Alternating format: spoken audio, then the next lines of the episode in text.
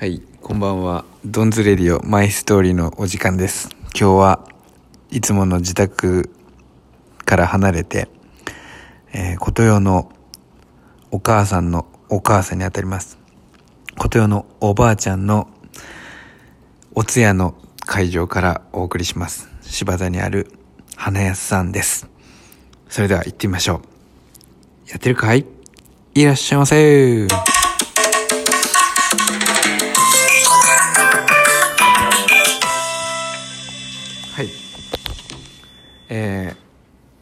夜も更けて葬儀場でおばあちゃんの、えー遺体もあるお部屋からですね、えーゲストに琴代と琴代のお母さんの美樹さんをお迎えしてお送りします。そしてなんといってもねスペシャルゲストは、えーおばあちゃん。90歳で亡くなられたおばあちゃんの、えー家も一緒に、えーお届けしますね。さあよろしくお願いします。お願いします。お願いします。じゃあまずはね あのこんな時にねどんな話を聞こうかなって思うんですけど、まあ、やっぱりねまずはあのどんなおばあちゃんだったかっていうところからお二人にね、聞いていきたいと思います。まあまあ僕もねあの何度も会ってるんで思い出があるんですけど僕はあのお手と付き合ってる時におばあちゃんの家に行くと札幌一番の塩ラーメンをあのキャベツの具材を入れて煮てくれたなっていうの あれをね何回もいただいたんであれ美味しかったなって思い美ます。味しかったねあれは。うん。そんでいつもね夏の海の家があの暑かっても暑くて大丈夫かって心配するし雨だっても雨でお客さんが来ないかって心配してずっと心配してくれてたなという、まあ、思い出ですね。ありがとうございました、まあ、今もねこうしてあのこのお部屋ですから聞いてくれてると思うんだけど、絶対聞いてる。聞いてる、うん、ばあちゃん。どうですか？2人の思い出は？おばあちゃんの。ばあちゃんね。もうありすぎるよね。ありすぎるね。ありすぎてありすぎて。まあいいばあちゃんだったな。ううん。ばあちゃんもともとばあちゃんは昭和6年生まれで自分の小学校2年生8歳の7歳か。8歳7歳8歳の時にお母さんを病気で亡くしてうん。ばあちゃんは小学校2年生からお母さんがいない生活をんやってきてで自分が子供を産んだらもう本当にそれだけ不憫な思いさせないようにって思うことだけで子供大好きで育ててくれたお母さんたちううん。んだったわけよ、ね、だから子供親が母親がいるってのは幸せなことだよって言っていつもことように教えてたよね。うん。いつも言ってたうね。うん。ん泣いてね。泣いて。思い出して泣いちゃうんだ、うん。話をすると。超涙もろかったじゃん。だからその2年生だよ。うん。だけどゆうたろうの桃代琴代の桃代ぐらいでうん。桃代の時に琴代が死んだみたいなもんじゃんの時に冷たくなったお母さんとの布団の中でうん。一晩一緒に寝たって言って話を聞いた時にね。うん。うんすごいやっぱり。自分たちはそういう経験ないじゃん。ううん。んだからどんな思いだったのかなっていうのをねだから子供だけはって言って育ててくれた母親だったんだようねん。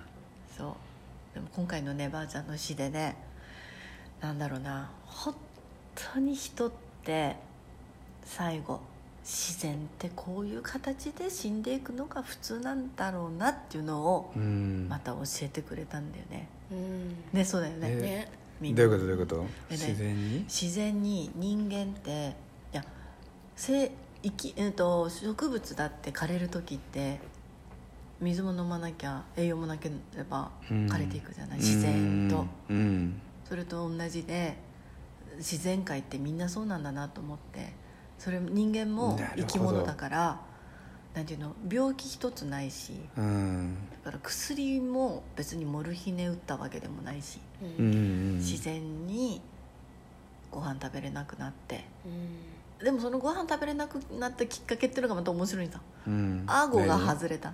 あ 顎が外れてうん。ご飯食べれなくなってそれがきっかけで1ヶ月前ぐらいかなやっぱり。それでご飯食べれなくなって。で今度はえ。ー、あ水戻らなくなったっていうこと？顎が。顎がね痩せてね。痩せちゃってうん。顎が外れてご飯食べるたんびに外れるから、うん。なかなかもう食べれなくなっちゃったわけよ、へえ。もう筋肉もなくなったのかな喉の。うん、だと思う、うん。喉っていうか顎ね。ううんんそう。そう。それからやっぱ食べれなくなってきてそれで今度水もやっぱり最後最後までなんだろうね水人間ってよくゆうたろうゆうたろうはじゃあ、うん。死ぬ前に何が最後自分が死ぬってなったら何か食べたいものって何を想像する？そういう質問仲間同士でやったことない？死ぬ前にあんただったら何が食べたいとか。あるけどかんなんだろう今。小手だったら何がいい？わかんない。いやーなんだろう。今今しょうもないこと言ってもなと思うからなんかもうちょっと考えないと分かんない。いやよくさ仲間同士で集まってみんなだったらさ死ぬ前に何食べたいって、うん。よくさ同級生で集まった時によく言ってたことがあってう、んいろんな人言うねお母さんは寿司だったわけ。うん。寿司やっぱ好きだからやっぱ日本人は寿司でしょうんなんて言ってて、うん仲間はいや私はやっぱりカレーライスだなとか、うん。でそうやって言ってたんだけどでもねそうじゃないってことが分かった。うん最後は水なんだよ。へだから仏になった時にお仏壇にお水をあげるっておあおうん。水とかご飯あげるでしょ？そのお水ってのがその最後あ水なんだってばあちゃんを見てて、うん。ああ最後は欲しいものは水でじ十分なんだってことが水が欲しい飲みたい水を飲んでたの？でも飲めないのよ水が。水が今度サラサラすぎてむせて飲めないの。うん気管支に気管に入っちゃってもうむせるからね誤嚥するわけよ。はあ。今度その水が飲めないわけよ。いや水が飲みたくて飲めないってごくいうのは。ごくっと飲みたいわけやばいよね。あーそんなやばいやばい。そんな事態。そうだけど今度飲めるかってこのとろみのつけた水になるわけちょっと片栗で閉じたみたいな。そういうのを飲みたい飲みたいって言ってさえー、それも今度受け付けなくなるわけよ。でももうそれはもう準備してるわけだからね。そうで今度ってか病院はもうせ施設も点滴を入れると体にむくみがきてうん。もう点滴もできなくなる。で点滴を終わりますって言われて。そしてももう食べれなくなるし水もそれも飲めなくなる。そうなってからちょうど1週間。うん。枯れるようにしてうん。本当に人の自然の次第よね死っていうものうをん。見せてくれた、うん。まあ本当にいい勉強させてくれたなっていうのを今はばあちゃんにすっごい感謝してる、ね。うん、私も死ぬんだったらやっぱそういう死に方みんなに、そうだよね、うん、お別れして最後の最後まで、うん。なんか本当に最後の3日間入れる時間はずっとばあちゃんのそばにいてさ。うん。いたからこそ今日の亡くなった時もそうだしお通夜も、本当にみんなさ、うん。笑顔でさ、うん。こんなに温かいお通夜があるのかっていうくらいうん。温かいじゃん。そうそう。家ばあちゃん族葬もいいでさ顔してて。みんな、まあ、笑ってっていう感じの印象もうなんだったねかジメジメ感ゼロ。からりと笑って本当にみんながうん。ばあちゃんに感謝をうん。うんもう本当に伝えきってうん「ありがとう」って。うん。もうその思いで包まれてる感じだよね、うん。そう。なんかすごいよね。ばあちゃんがいる感あるよね、まあ、写真に写ってたしね、なんかもう全然不思議なことたくさん起きてます。そうそうあのそういておかしくないよね。全くさ、来ててももう怖くなさすぎて。そうそうそう。うん。もうなんかなんならもそういない方がおかしいっていううもっ感と喋っじじゃねてっていうかなんか出てきてって思っちゃう。うん。写真のにいろんな光とか匂いとか匂いとか。いい香りがするんですよ本当に。おばあちゃん影が見えたとかね。うん。そう。ばあもうちゃん。何にも怖くない。もうバンバン出てきてほしい。うんきっとこのラジオうん。これの話もきっとうん。今ばあちゃん家で3人プラスばあちゃんの家で今4いや人でそうだね。4 4人でこれ人で喋ってますからね。そう皆さんにはばあちゃんの声が聞こえてたりしてね。うん入ってるかもね。ノイズで入ってる。楽しみだ。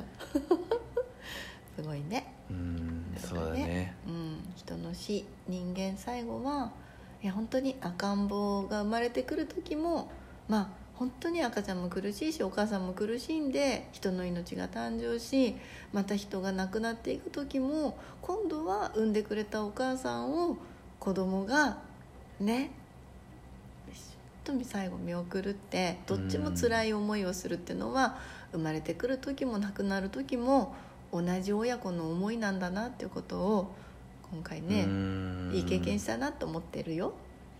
そうだね。いやーそうかいやー本当まあねみんな順番に、そう巡り巡ってうん。来ることだから、ね、次はじゃあばあちゃんの次はミキばあちさんゃん。じゃんの番だ。頼むよあとそうだね。30年後いやーそうだね。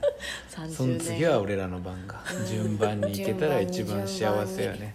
そうだね。はい。ということでやりたいことをね、そうみんな悔いなく。悔いなく修行の場で頑張っていきましょ楽しく過ごそう。はい、うん。そうしましょうはい。はいということで時間におありがとうございました。ということで時間になりましたので明日もこんなね楽しい雰囲気のまま葬式に挑みたいと思います。